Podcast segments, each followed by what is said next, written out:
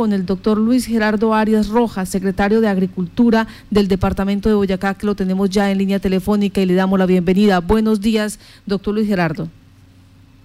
Muy buenos días, un saludo muy especial para la mesa de trabajo, para todos los periodistas que estaban nos en contacto con la audiencia y por supuesto para toda la población que nos escucha.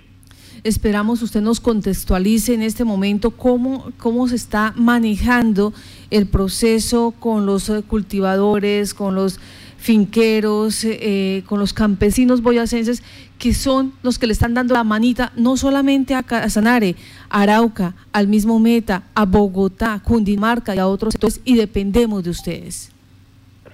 Bueno, sí, eh, en primer lugar, agradecerles a ustedes por su interés, por querer eh, dialogar con nosotros. Efectivamente, el departamento de Boyacá, como he sabido, pues es una, sin duda alguna, y se ha puesto más en evidencia en estos momentos de crisis, es una de las despensas más importantes que tiene el país. Estamos eh, más de 100 mil productores en nuestros campos, en los 123 municipios. Eh, Boyacá es una despensa que pone diariamente más de 3.500 toneladas de comida en las distintas despensas y también centros de abastecimiento alimentario del país.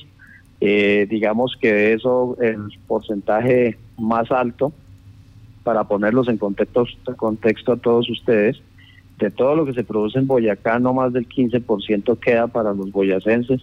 El resto es un volumen de comida que va para nuestros vecinos, especialmente pues el mayor volumen, que son cerca de 2.000 toneladas diarias de comida va para Bogotá pero también eh, pues Boyacá eh, genera una importancia de alimentación para nuestros vecinos, especialmente con Santander, con Casanare, con Arauca y con otros eh, departamentos como Meta y Tolima incluso.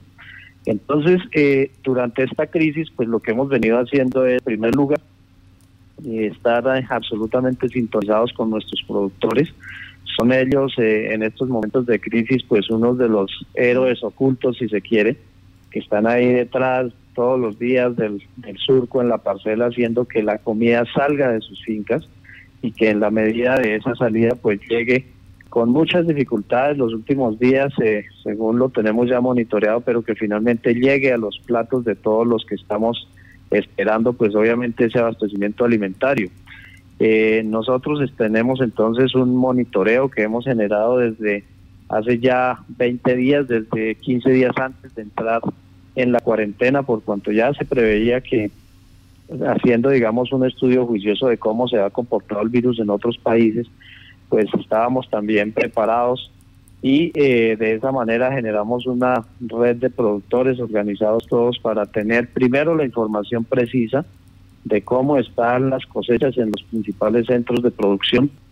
Asimismo, desde el primer día con el señor gobernador, el doctor Ramiro Barragán, pues ha dado la instrucción de tener las garantías plenas a esos productores, garantías que se traducen obviamente en eh, una movilidad garantizada, incluso antes que lo decretara como una excepción el gobierno nacional, que para nosotros sí es muy claro que en una crisis como esta y en cualquier crisis de tipo bien sea ambiental o climático, o en este caso que es eh, de salud, pues siempre en cualquiera de ellas habrá un elemento esencial que es la comida. Sin la comida cualquier crisis seguramente se desborda y, recordemos que el hambre es uno de los factores que puede desencadenar en el ser humano pues graves comportamientos que han generado incluso en otros países eh, comportamientos de guerra y demás. Entonces por eso hemos venido previniendo, digamos que en segunda estrategia es garantizar pues obviamente el transporte desde los sitios de producción, desde las mismas fincas hasta los principales centros de abastos y de mercado. Estamos haciendo un monitoreo en las principales 15 eh, plazas de mercado y centros de abastos del departamento y una de ellas, que es la de Sogamoso, tiene una principal, eh, digamos, que estrategia de comercialización con los llanos orientales, especialmente con el departamento de Casanare. Así que hemos estado en eso, eh, digamos, haciendo un monitoreo y poderle garantizar, como lo hemos hecho en todos estos días, un monitoreo diario en cada una de las provincias productoras de comida para garantizarle y poder decir que Boyacá cuenta con una importante despensa alimentaria que por lo menos en los siguientes 80 o 90 días eh, eh, está garantizada la producción. Ahora bien, eh, otro, otros efectos son los que se han derivado de esa producción hemos encontrado con, eh, bueno, con mucha tristeza, por decirlo menos, que a partir de, la salida del producto de la finca, pues se presentan unas cadenas de especulación impresionantes en algunos productos, especulación que tienen que pagar los consumidores por cuenta de, de un poco de personas inescrupulosas que están en la, en la mitad de la cadena y que eso es lo que todos tenemos que ayudar a controlar, no solo desde, desde quienes estamos acá en los centros de producción, sino también eh, con nuestros eh, departamentos aliados. Yo agradezco porque esta es la, con la secretaria de Agricultura de Casanare, venimos trabajando estrechamente en una mesa nacional para, para frenar esos efectos, pero es la primera vez que hablamos con un medio de comunicación de Casanare y, quiero agradecerles porque la idea de esto es que todos nos juntemos. Con el centro del país tenemos ya una mesa muy eh, estricta de trabajo, una mesa de abastecimiento durante donde cada tercer día hacemos monitoreo de precios, de volúmenes y de cómo está el, transporte y logística, distribución de la comida con la ciudad capital y con los principales centros. Así que con Casanare igualmente es importante que estemos en este monitoreo. Como boyacenses nos interesa obviamente que los alimentos lleguen a, al sitio de destino, que llegue a los casanareños, a nuestros hermanos eh, de tierra, de, de cultura, pero asimismo entonces tener entre las dos partes pues un monitoreo para que nos permita controlar esas especulaciones, porque eh, como bien ahorita ustedes lo señalaban al inicio del reportaje, eh, hubo una, apenas se hizo el anuncio de la cuarentena, pues ¿qué sucede? Como es normal en los seres humanos, el pánico se apodera de las, de las familias, especialmente de quienes entendemos son padres de familia y por querer resguardar ante una eventualidad que no se había presentado, digamos, en Colombia las últimas referencias son de hace 60 años y de 1918, que fue la la pandemia anterior, así que en nuestras generaciones últimas nunca se ha presentado esto. Pues la gente por pánico salió a comprar de todo para guardar y eso obviamente hizo que los precios se elevaran, reitero, por lo inescrupulosos de los intermediarios más que por la ausencia de producto. Ya en esta semana pues se ha regulado un poco los precios, pero bueno, ahí seguimos monitoreando. Eh, en cuanto a, esas, eh, a esos especuladores, eh, ¿se han encontrado algunos, se han identificado, se han podido iniciar los procesos de investigación en contra de estos mayoristas que mandan sus vehículos? Un ejemplo, en el departamento de Casanare, y lo digo porque los tenderos fueron juiciosos y nos mostraron factura. En principio el bulto de papa estuvo a 35 mil, luego llegó a 55 mil, una semana después llegó a 85 mil y luego llegó a 105 mil pesos. Entonces, la, la, situación que nos decían a nosotros acá es que eh, era eh, Boyacá no estaba produciendo, eh, que habían problemas en la vía, no se estaba dejando pasar. Y todas esas teorías, pues el tendero terminaba pagando y nosotros como usuarios terminábamos pues comprando papa inalcanzable o peor, hay familias que compraban tres kilos y ahora les tocó un kilito. Claro, mira, eso es muy importante. Esa pregunta es muy, muy importante porque hay que aclararle a la ciudadanía lo siguiente. En primer lugar, hay unos productos en los que uno a la hora de comprar puede decidir, incluso puede dejar de comprarlos y no pasa eh, mayor cosa, pero hay otros productos que son absolutamente indispensables en la canasta básica. Estamos hablando canasta básica, especialmente de clases medias y bajas, y la papa es uno de ellos. Y eh, la información es que la papa estamos en una época de una cosecha normal que se vio un poco afectada por temas de las heladas que ustedes recordarán a comienzos de año, pero que ese efecto no se va a ver ahorita, es decir, eso nos traerá una escasez de producto en unos dos meses más o menos. Es decir, que la cosecha es normal, la producción de papa está saliendo, digamos, de las fincas de los productores y si ese monitoreo lo tenemos claro, eso, eh, esos precios que llegan a ustedes, al consumidor, son absolutamente especulativos. La cosecha sigue normal, tenemos una gran, eh, eh, digamos, volúmenes de producto.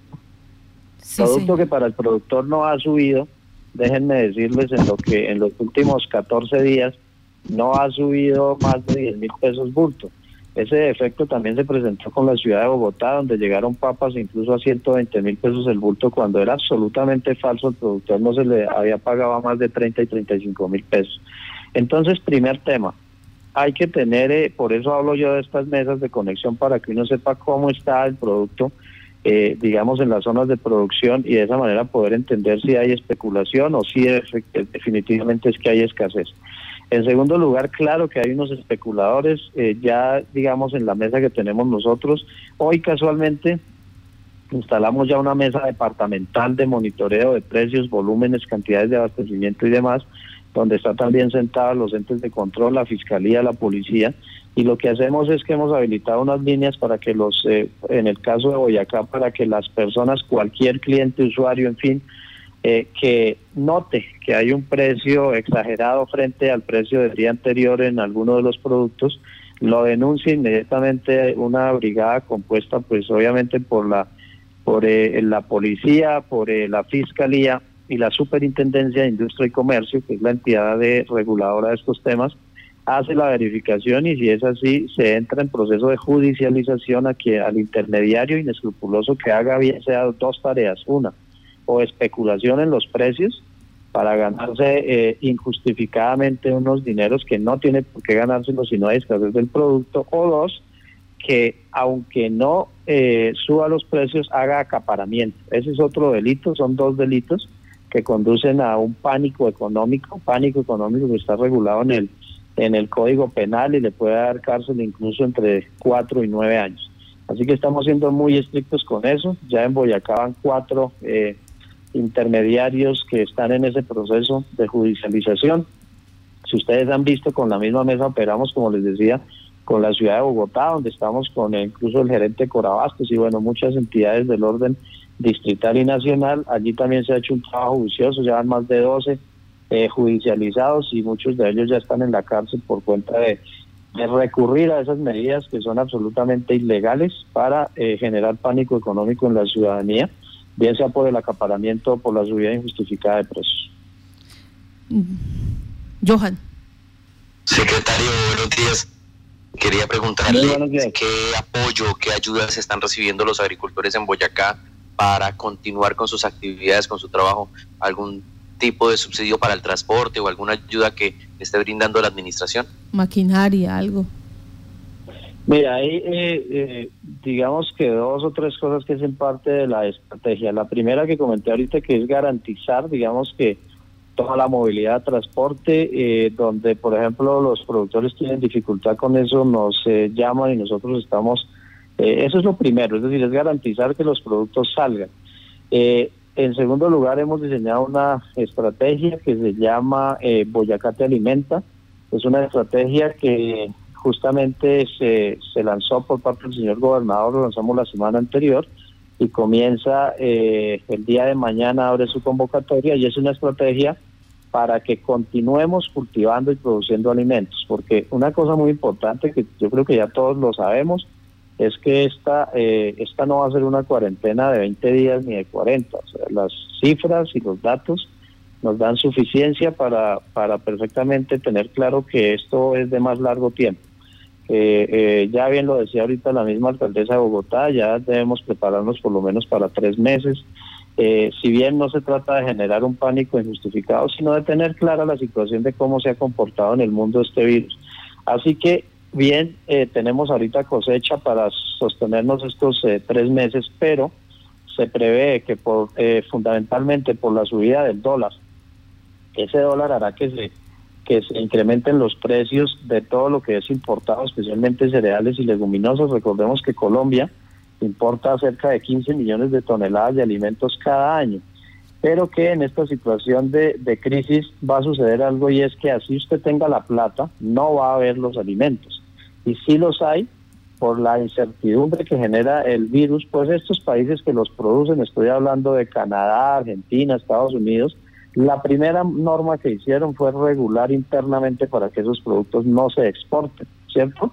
Es decir, que Colombia, que es un país que pasó de ser productor a ser importador en muchos productos, pues se va a quedar un poco en la, incertidumbre y no va seguramente a haber volúmenes para importar, incluso a un alto precio. Digamos que por esa razón nosotros en Boyacá hemos generado un programa interno de producción alimentaria para el autoabastecimiento que se llama Boyacá Te Alimenta, donde vamos a dar en distintas fases. La primera eh, eh, se lanza mañana y es para que los productores que tengan hoy tierra y recursos disponibles para siembra, especialmente tierra, y la condición climática les permita, vamos a entregar la totalidad de semillas, fertilizantes para siembra, y la disposición de bancos de maquinaria que les ayude a hacer ese trabajo también, con una eh, también eh, asistencia técnica, con la ayuda de las eh, unidades de asistencia de cada municipio, para que podamos comenzar con una, con una siembra inicial que va entre las 600 y las 1000 hectáreas. ¿De qué? De los productos que podamos, con los que podamos hacer sustitución de importaciones. Es decir, maíz, arveja, garbanzo, principalmente trigo, maíz, con lo cual podamos seguramente generar también un abastecimiento de aquí a, cuatro y cinco meses, donde esperamos que haya una escasez que, seguramente se dará porque eh, hoy está un poco, digamos, en incremento el precio de los insumos agrícolas. Esa es la segunda estrategia que estamos haciendo. Eh, y la tercera, pues tiene que ver con el acercamiento directo de los grandes compradores y comerciantes. En nuestra mesa también tenemos a los grandes compradores de alimentos de este país y lo que esperamos es que ellos, digamos, de alguna manera subsidien y hagan compras anticipadas de muchos productos que eh, hoy eh, el productor tiene y que no hemos podido salir de ellos. Irónicamente, con el cierre de los restaurantes, especialmente en la ciudad de Bogotá y en las principales ciudades, muchos de nuestros productos también se han quedado ahí, los tenemos retenidos. Hoy yo les cuento a ustedes, por ejemplo, eh, en, en carne de cerdo tenemos más de 2.000 cerdos que debían salir esta semana para el sacrificio para las plantas de beneficio y para la disposición en, el mercado y ese mercado se ha cerrado por cuenta del, del cierre también de los restaurantes. Entonces hoy nuestros productores de cerdo, que los tenemos en unos seis municipios, están perdiendo millonarios recursos diariamente porque igual tenemos que alimentar estos animales y estos no pueden ir a la planta de beneficio. Tenemos también una, un represamiento de ya van cientos de toneladas de queso, de, derivados lácteos, porque eh, también igual que en el que en el tema de la carne, pues igualmente se ha cerrado el mercado para los productos. El queso, por ejemplo, de todo el norte de Boyacá, que es un queso de excelente calidad que sale hacia Santander, Bucaramanga y parte de la costa, pues se ha quedado represado porque se ha cerrado ese mercado, igual que en la ciudad de Bogotá. Entonces tenemos, irónicamente, en estos momentos de crisis y de, y de, eventual crisis alimentaria, nosotros tenemos muchos productos que tenemos represados porque no tenemos mercado. Asimismo nos sucede con la cosecha de frutas, por ejemplo, todos los caducifolios que vienen en esta época. Estoy hablando de duraznos, ciruelas, manzanas, tenemos ya más de 1.500 toneladas represadas que seguramente se van a, a, estamos haciendo, pues obviamente es buscándole el mercado para que esos productores no pierdan sus cosechas y toda la inversión que hicieron el año anterior. Y como este tenemos alrededor de unos siete u ocho productos en los cuales tenemos serias dificultades, no porque no porque no haya, sino al contrario porque no hay mercado que los que los consuma. Carlos. Para eh, incentivar al campesino que se... Por favor, Carlos, repetimos, repetimos porque se está cortando eh, la entrevista. Listo. Eh, señor secretario, ¿cómo hacer para incentivar eh, al campesino que ha estado trabajando y que pronto se ha limitado un poco por el tema del coronavirus? Es, eh, me refiero al que acaba de sacar la cosecha, incentivarlo que vuelva a sembrar. Justamente le comentaba del, del, del, programa que tenemos, que es un programa que se abre el día de mañana. Eh, con la con la inscripción de todos los productores que terminando que tengan por eso disponibilidad de recursos para hacer su cultivo le vamos a subsidiar las semillas y los insumos de siembra para que continúen con esa tarea ese es un ejercicio que es absolutamente indispensable porque no podemos solamente reitero eh, estar garantizando eh, digamos la producción alimentaria para estos dos o tres meses venideros sino que tenemos que motivar que esto siga adelante que sigamos. Nosotros tenemos también una red con los de, también de control de precios, con el tema de los insumos agropecuarios, fertilizantes, semillas, eh, que no se frene tampoco la disposición. Todos nuestros almacenes de agroinsumos están abiertos y garantizados de atención al público, a nuestros productores, también haciendo una vigilancia y control de precios, que también, lo, lo, debo decir, se ha presentado alguna especulación en unos cuatro o cinco lugares importantes de la de la producción de papa en este departamento, situación que hemos denunciado y que ya hoy también está en manos de las autoridades. Porque también sucedió que personas eh, eh, distribuidoras de fertilizantes, especialmente aprovechando la crisis, hicieran una subida de precios eh, inescrupulosa e injustificada. Entonces también en eso estamos controlando, pero la principal motivación, reitero, es que eh, estamos apoyando a los productores con el subsidio de semillas y fertilizantes para que retomen la actividad y esta tarea de producir comida pues no se detenga porque eh, naturalmente es una de las mayores preocupaciones que van paralelas con el tema obviamente del control en salubridad pública que ya todos conocemos. Sí, señor. Eh, secretario, hay una situación en todo esto y es, no, no sé si sucede lo mismo que en el departamento de Casanare, donde es indispensable la parte de mecanización. No sé allí qué tan, está, tan, tan, necesitado esté es, esta área. Eh, esa mecanización ustedes también la van a subsidiar porque ese, digamos, aquí es un punto de quiebre en nuestro territorio. Las, las máquinas están allá botaditas, nadie quiere meterle mano, la situación de recursos y las administraciones municipales pues no se han puesto de acuerdo para decir eh, qué podemos producir, venga, fortalecemos el banco de maquinaria para el campesino. Entonces yo quiero ver esa paralelidad, esa situación en, en, Boyacá. ¿Allá hay necesidad de, hacer, de meter, de mecanizar la tierra? Sí, por supuesto, esto es una necesidad indispensable. Eh, nosotros, digamos que el, desde la gobernación eh, dispusimos recientemente prácticamente el 80% de bancos de maquinaria en igual número de municipios, concretamente 85 bancos de maquinaria nuevos con todos los aperos necesarios para la siembra, para las labores culturales y cosecha de muchos cultivos, así como de, de forrajes, pastos esos bancos de maquinaria se los hemos entregado a los municipios y los municipios eh, entonces son los encargados de prestárselo a los productores, todo bajo un esquema obviamente de, mucho más bajo precio. Digamos que el objetivo es que los productores tengan acceso y, disponibilidad eh, oportuna, es decir, en el momento, este, este para nosotros, para Boyacá, es un momento clave porque apenas están iniciando las lluvias y es cuando iniciamos también las siembras. Así que sí se dispone de un buen banco de maquinaria. Con los señores alcaldes estamos eh, garantizando para que ellos los presten, reitero, en unos precios absolutamente cómodos para el productor, de tal suerte que podamos atender toda esta temporada de siembras. Me pregunta aquí eh, un usuario, ¿cómo están los aranceles para la importación de insumos y maquinaria? Ustedes que han tenido la posibilidad de, de hacer seguimiento a este proceso. Los eh, ahorita digamos que los es una es un tema que hemos discutido con el mismo ministro de Agricultura, el ministro de Comercio eh, eh, exterior con el ánimo de que ese tema se regule. Sin embargo, digamos que las las condiciones aún no se han siguen las mismas que vienen que venimos desde antes de la crisis, pero hay una serie de ventajas, digamos, para la importación. El hecho de, de se, se, se continúa con la exención de IVA están las posibilidades abiertas. Ahorita incluso eh, ha dispuesto por parte de Bancoldex y de Finagro unas líneas importantes incluso para acceso a maquinaria e insumos agrícolas vía importación. Digamos que desde el, eh, desde el, ¿cómo decimos? Desde la preparación del gobierno nacional se dispone de una serie de ventajas. La dificultad hoy para importar está es en los eh, en el precio del dólar fundamentalmente, entonces contra esto no hay arancel que valga.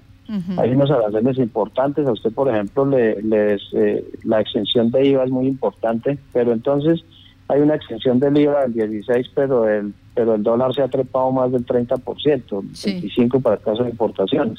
Entonces, eh, reitero, a pesar de que internamente hay unas protecciones, ya el mercado internacional lo pone usted en, en, un escenario distinto. Y es que todo lo que importamos es con dólar y eso pues obviamente hace que los precios se suban demasiado y por otro lado, algo peor aún es que eh, así sea caro que no se consiga.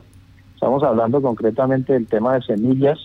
Eh, por ejemplo, algunas eh, grandes multinacionales como Monsanto y otras están, sabemos que están restringiendo un poco los volúmenes hacia algunos países y están garantizando que los países, especialmente los grandes grupos económicos, tengan disponibilidad porque prevén ya seguramente que pueda haber una escasez alimentaria. Así que Aquí es cuando volvemos a un momento de reflexión eh, y es cuando uno mira qué hemos hecho con todos los productos, la genética nuestra, todos los productos eh, eh, originales o digamos autóctonos de, de Colombia, qué hicimos con todas las semillas que se perdieron todos estos años por el ingreso de transgénicas y de otras semillas importadas. Cuando yo hablaba ahorita de un programa, de nuestro programa Boyacá te alimenta, quizás se pregunten, y bueno, ¿y con qué lo van a hacer? Pues todo lo vamos a hacer con semillas nuestras, o sea, con maíces nuestros, con arrejas nuestras, nada importado, porque justamente es un programa de sustitución de importaciones. Y ahorita más que nunca eh, sí impera el hecho de volver hacia atrás los materiales que usaban nuestros viejos, nuestros abuelos, las semillas que históricamente tenía nuestra tierra, que era de una infinidad genética maravillosa, pero que las fuimos sacando del mercado. ¿Por qué? Pues porque nos vendieron siempre las transgénicas y las que traían de otros países. Hoy lo que vemos es que nos volvimos dependientes de esas economías y eso seguramente nos va a traer graves dificultades en el futuro. Así que es importante que valga este momento de choque y de crisis para recuperar gran parte de nuestra cultura productiva y de lo que tenemos y de esa manera poder generar alguna sostenibilidad y lo que siempre hemos hablado, seguridad alimentaria, es lo que hacen todos los países de alta tecnología y, gran, y avanzados. Ellos no es que justamente ellos van siempre pioneros en la tecnología, pero nunca descuidan la producción, nunca descuiden a sus productores. O sea, uno va a Japón, a Estados Unidos, Alemania, que son los países, digamos, pioneros que uno diría ya un campesino, uy, qué vergüenza, por el contrario. Los productores de comida son siempre los más protegidos, son siempre las personas, si se quiere, incluso idolatradas por el resto del pueblo porque reconocen que allí está su gran capital humano. Aquí, en cambio, son los descuidados, nuestros productores son realmente, y hay que decirlo, las personas más abandonadas que solo en estos momentos de crisis ahí sí voltean a mirar que existen. Entonces, sobre eso todos tenemos que trabajar. Nosotros que estamos ahorita de paso por el gobierno departamental lo estamos haciendo, pero este es un tema que nos permite repensar también el futuro del trato hacia nuestros productores. Johan. Mire que es, bien importante lo que está diciendo el secretario y es darle nuevamente la importancia a, la semilla natural, a la semilla eh, que no ha sido diseñada o modificada genéticamente y que muchas veces hemos tenido acá roces de los mismos agricultores con las autoridades que buscan garantizar que se utilicen estas semillas modificadas. Pero en otra en otro tema, secretario, quería preguntarle cómo está la situación de las vías, de las carreteras, para que los agricultores puedan sacar sus sus productos, específicamente en el tema que, nos implica a nosotros, que es el departamento de Casanare, porque había una restricción para el transporte entre los departamentos. Eh, sí, ese es un tema muy importante. En, en nosotros, digamos que hemos también eh, hecho pues todo el seguimiento y monitoreo a nuestros puestos de, a nuestros puestos de frontera. Si ustedes eh, miran el Casanare y Boyacá, somos hoy en medio de la desesperación que seguramente todos en algún momento tenemos y de la crisis, pero en medio de todo eso, yo podría decir con seguridad que Boyacá y Casanare somos un ejemplo para el país por cuanto hemos implementado una serie de medidas, eh, unas porque, unas porque, por ejemplo, Boyacá nos preocupa muchísimo que estamos pegados pues a Bogotá, que es el principal centro de, de contagio, como era de esperarse, pues porque es el principal centro de llegada de personas del extranjero que fueron las que trajeron el virus. Así que siempre desde el primer día, incluso recordarán ustedes que mucho antes que el gobierno nacional lo hiciera nosotros, sacamos una medida al señor gobernador, perdón, para poder tener una precaución en el acceso al departamento. Sin embargo, el gobierno nacional se demoró un poco y bueno, como tres días después lo hizo, pero lo que quiero decir es que siempre hemos estado preparados. No ha habido eh, restricción eh, absoluta de tráfico, lo que se ha hecho es un control en algunos de los puntos. Con el caso, eh, y les comento, esperamos que, por ejemplo, según como avancen las, los datos esta semana, esperamos eh, sobre el fin de semana, de acuerdo como vaya avanzando ese monitoreo también de casos, esperar, esperamos nosotros y sería muy bueno que el departamento como el de ustedes y el nuestro, aunque ya se está haciendo, lo mejoráramos, que son unos puestos de control de desinfección absoluta totalmente de todos los vehículos que ingresen no es una restricción de ingresos, sino es tener absoluta certeza de que cualquier vehículo que ingrese a nuestro territorio deba estar desinfectado y no sea un vector del virus. Asimismo que todas las personas que ingresen, eh, también eh, lo que estamos haciendo y lo que esperamos hacer ya se está haciendo en frontera, por ejemplo, con Santander y con Dinamarca, es que las personas, las eh, con la ayuda obviamente de todas las autoridades, lo que hacemos es que la persona que entra en su vehículo debe bajarse del vehículo, hacemos una desinfección completa del vehículo, así como de las personas. Entonces eso eh, nos ayudará seguramente a todos a protegernos, pero las vías están en, eh, digamos, están en normal, eh, digamos, disponibilidad de tránsito, no hay ningún tipo de restricción, menos aún para el tema de, estoy hablando del tema del transporte alimentario, de hecho es uno de los transportes y, de, y de actividades priorizadas y protegidas. Todo lo que tenga que ver con alimentos, así como con insumos agropecuarios, semillas, fertilizantes y todo lo que requieran nuestros productores, pues eh, está de libre tránsito. Sí. Eso sí, hay una serie de medidas que deben observar. Por ejemplo, los transportadores de carga, pues eh, obviamente en un camión va solamente el conductor, va con todas las medidas de desinfección eh, el vehículo debe desinfectarse en los pasos de frontera, así como los productos que lleve, de tal suerte que con eso pues generemos un mayor blindaje, porque por ejemplo todo el ganado que pasa de Casanare sí. por nuestras vías, que es un, eh, es un número de camiones desde las 4 de la tarde y hasta la medianoche más o menos, que es un abundante, eh, gracias a Dios y a los casanareños obviamente que ponen esta carne en, la, en el plato de los bogotanos, pero que la vía es por Boyacá. Entonces, ¿qué es lo que se hace ahí? Pues que de acá, porque seguramente acá tenemos un mayor eh, nivel de control, van nuestros productores, nuestros ganaderos a Bogotá y, y ahí no hay problema. El problema es cuando regresen, después de que ese camión ha pasado quién sabe por dónde más, ha tenido contacto con muchas, muchas personas.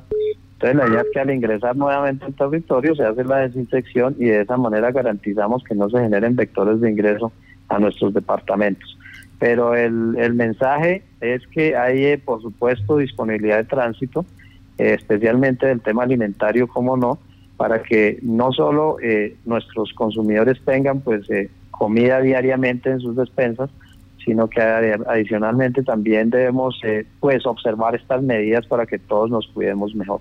Secretario, eh, trabajando ya con los eh, secretarios de Agricultura de cada uno de los municipios y con los alcaldes, ¿hay receptividad eh, de estas propuestas que ha, que ha mm, digamos, presentado la gobernación de Boyacá? Claro, por supuesto. De hecho, todos lo trabajamos prácticamente con ellos. Yo, nosotros tenemos, para comentarles a ustedes, digamos que tenemos un, un equipo de trabajo con los alcaldes que por supuesto no es nada no es, no, no es fácil de, trabajar porque son 123 alcaldes, pero con todos tenemos equipos de trabajo, tenemos también mesas con los secretarios de Agricultura de cada uno de esos municipios o quienes manejan el tema del sector agropecuario y son ellos precisamente quienes también nos ayudan a, monitorear esos datos y cómo está la movilidad de alimentos en cada uno de sus territorios y obviamente que con ellos estamos diseñando y trabajando todas estas estrategias y herramientas. Eh, hoy, por ejemplo, eh, que comencemos con la mesa de abastecimiento del departamento, ya una mesa institucionalizada para donde están no solo los productores, sino los profesionales del área, los secretarios de Agricultura de esos municipios, eh, y también hacen parte los grandes compradores, las grandes superficies, así como los entes de control, pues seguimos monitoreando con mayor detalle. Es un trabajo arduo, es a veces genera cansancio, pero tenemos que hacerlo si queremos, pues obviamente seguir adelante. Y todo ha tenido, por supuesto, el respaldo de estos programas que he mencionado. Ya incluso hay eh, una expectativa inmensa y eso que solo el día de mañana se abren, por ejemplo, las inscripciones para municipios y productores para poderles subsidiar todo el tema de siembras. Entonces sí, por supuesto, vamos de la mano con todos ellos y eh, además estamos respondiendo a todas las inquietudes, muchas también de parte de ellos. Secretario de Agricultura Luis eh, Gerardo Arias del departamento de Boyacá, muchas gracias a usted por dedicarnos estos minutos a Casanare y saber qué es lo que está pasando, las recomendaciones que nos da, la información que nos da tan eh, valiosa, porque usted en todo eh, estos esta charla ha dicho al productor boyacense, después que llegan los eh, empresarios, los transportadores le pagan normalito allí en sus eh, acres, en su tierra, allí le pagan normal, 35 mil pesos máximo el, bulto, el bulto de papa y aquí nos está llegando en ocasiones a 105 mil, 110 mil pesos. Es hora de decirle a las autoridades de cada uno de nuestros municipios, por favor, entrar en cintura a estos intermediarios, porque de un lado están estafando a los productores en Boyacá y están estafando a los consumidores y tenderos en Casanare. Secretario Luis Gerardo Arias, Gracias, que tenga buen día. Muchísimas gracias a ustedes por este eh, maravilloso encuentro. Eh, un saludo y gracias a ustedes también. Aprovecho a todos los periodistas, eh, a ustedes porque están haciendo patria también. Esta tarea que ustedes desarrollan, pues no es nada fácil. Entendemos que lo hacen también con las mismas dificultades que todos estamos pasando desde nuestras casas. Así que les quiero agradecer. Este Boyacá y Casanares son pueblos hermanos, por no decir un mismo pueblo y nos gusta, me gusta mucho que nos podamos comunicar y gracias a ustedes por llevar los mensajes, que seguramente esto deberíamos hacerlo más frecuentemente para conocer también nosotros de ustedes y si la información hoy por hoy es el principal y más valioso bien que podemos tener. Temas como la especulación, como el desorden en los precios se da es porque quienes manejan la información se la guardan y hacen uso inescrupuloso de ella pero cuando uno está informado, cuando uno tiene acceso a los medios, cuando sabe lo que está pasando en un territorio y en un país, pues obviamente toma decisiones informadas que son las mejores. Entonces muchas gracias a ustedes por, considerar que este humilde servidor hiciera una, una intervención el día de hoy. Les agradezco inmensamente y por acá la orden en la gobernación de Boyacá. Muchas gracias y feliz día. Muchas gracias, compañeros. Acaparamiento y especulación. ¿Estamos siendo víctima de esos? ¿De eso? Y el problema, Marta, es que le están comprando al productor a precio normal. Y decir que se está incrementando el precio en el transporte tampoco sería justo porque el mismo gobierno decretó eh, una baja en el precio del combustible. También se han eliminado los cobros de los peajes. Entonces eh, creo que están jugando y especulando con el abastecimiento de los ciudadanos en los dos departamentos. Sí, señor. Eh, esta situación que se está presentando llama la atención lo que dice el secretario de Agricultura, Luis Gerardo Arias, secretario de Agricultura del Departamento de Boyacá. Luis Gerardo Arias, hay productos posibles para tres meses. Para tres meses. Ellos ya, ellos ya hicieron la evaluación, se dieron cuenta que son 3.500 toneladas diarias que salen de Boyacá para mm, Bogotá, Casanare, Los Santanderes, Arauca y eh, se, se, organizan ya para empezar a cultivar todo, eh, algo increíble que llamaría la atención y por favor es un ejemplo que nos están dando la comunidad boyacense, todo subsidiado en cuanto a semilla, en cuanto a semilla, adecuación de terrenos y eh, me queda pendiente, son tres cosas que están facilitándoles a aquellas personas que tienen tierra para que se dé la producción eh, durante los últimos cuatro o cinco meses de esta vigencia, teniendo en cuenta las dificultades ya de conseguir semilla, teniendo en cuenta las dificultades del precio del dólar, obviamente eh, la situación que hay para sacar el producto de algunas zonas, como es el queso, como son los animales. Pero esto eh, nos da una lección aquí a nuestro territorio, a nuestros mandatarios locales, locales, para ver qué se está haciendo en pro de fortalecer esta línea o esta actividad económica. Eh, Carlos ah. tiene... Sí, señora Marta, eh, una de las cosas que hablaba el secretario es que ahí, ahí tenían cerca de 2.500 cerdos que no han podido salir al mercado, o sea que realmente los que están especulando lo están haciendo sabiendo aún que hay mercados, perdón, sabiendo aún que hay mercancía en este momento y están jugando con el mercado. Le tocó ahora sí a las autoridades competentes, a los secretarios de gobierno de cada uno de los municipios, a los alcaldes, hacer uso de todas las prendas necesarias para la prevención del COVID-19, pero ir a revisar cada uno de, los recibos de estos eh, mayoristas cuando llegan los días jueves, viernes y sábado al departamento. Pues muchas gracias al secretario de Agricultura de Boyacá, Luis Gerardo Arias Rojas, por dedicarnos estos minutos a nuestro territorio.